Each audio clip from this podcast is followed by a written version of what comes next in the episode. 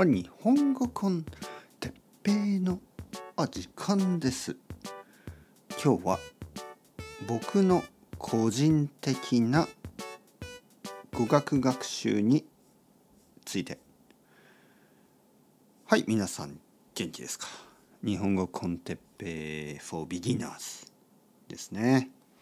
えー、っと今日はですね質問に答えたいと思います。リクエストトピック、えー、先生先生の個人的な語学学習のことについて教えてください。はい。そういうリクエストがありました。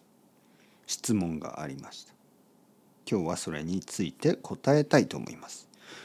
個人的なというのは僕のという意味です。自分のという意味ね。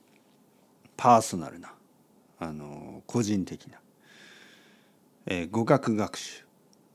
どうやって英語を勉強したか。どうやってスペイン語を勉強したか、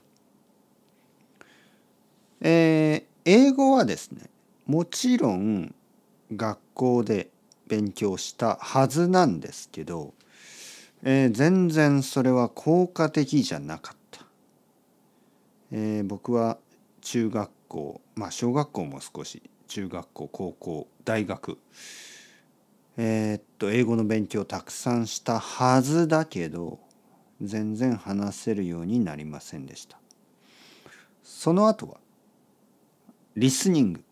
もう僕は100%リスニングで語学学習をします。それは僕にとってとてもいい方法です。まあ理由はですね実は大学生まあ中学生からかな。中学生高校生大学生の時いつも僕はイヤフォンで音楽を聴いていた、ね、いつもイヤフォンで音楽を聴く習慣があった。家を出る時にいつもイヤフォンをつけて音楽を聴く。えー、まあちょっと危ないけど自転車の時もいつもえー、音楽を聴いていた。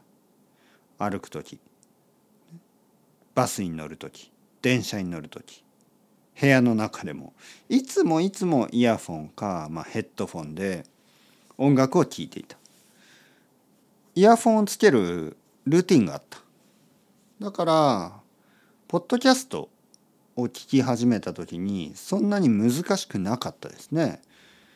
えー、音楽を聴くルーティンをポッドキャストを聴くルーティンにちょっと変えただけですね。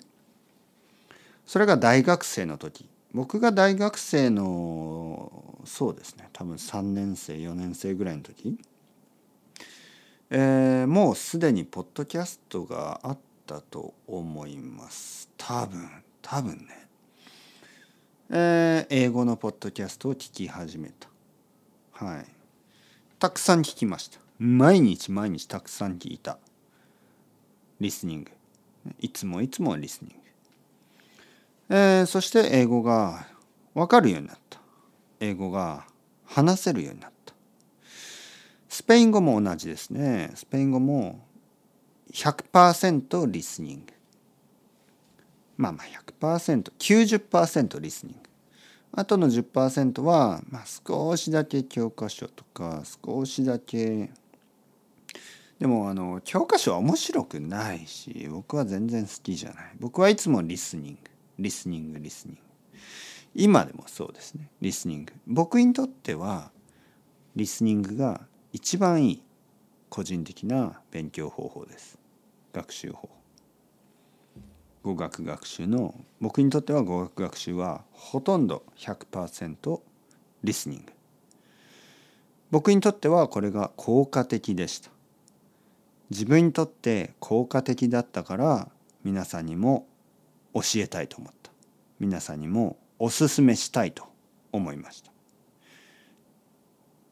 だから日本語コンテッペを始めた、はい、どうですか？皆さんはどうですか？リスニングが好きですか？それとも本を読むのが好きですか？本を読むのが好きだったら本を読めばいいし、ね、教科書が好きだったら教科書を勉強すればいいんじゃないですか？僕はリスニングが一番好きだからリスニングをした。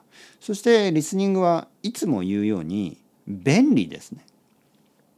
外を歩きながら電車に乗ってバスに乗って自転車に乗って車に乗ってまあ自転車はちょっと気をつけた方がいいですけど歩きながらとかね、えー、家の仕事をしながら、えー、家事洗濯掃除、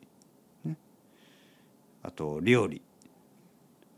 いろいろな時に聞けますよね。聞きながら何かできるでしょ。これは本当にあの素晴らしい勉強方法ですよね。普通そんなことできないでしょ。教科書とかいつも他のことができないけど掃除をしながら勉強ができる。料理をしながら勉強ができる。こんなに素晴らしいことはない。だからおすすめします。ね。今でもリスニングを強く強くおすすめしますね皆さんも知り合いの人であの忙しい僕は忙しいけど外国語を勉強したいそういう人がいたらあポッドキャストはいいですよと教えてあげてください。忙しい人が勉強するのに一番いい方法はポッドキャストだと思います。というわけでそろそろ時間ですね。 ciao ciao hasta luego またねまたねまたね。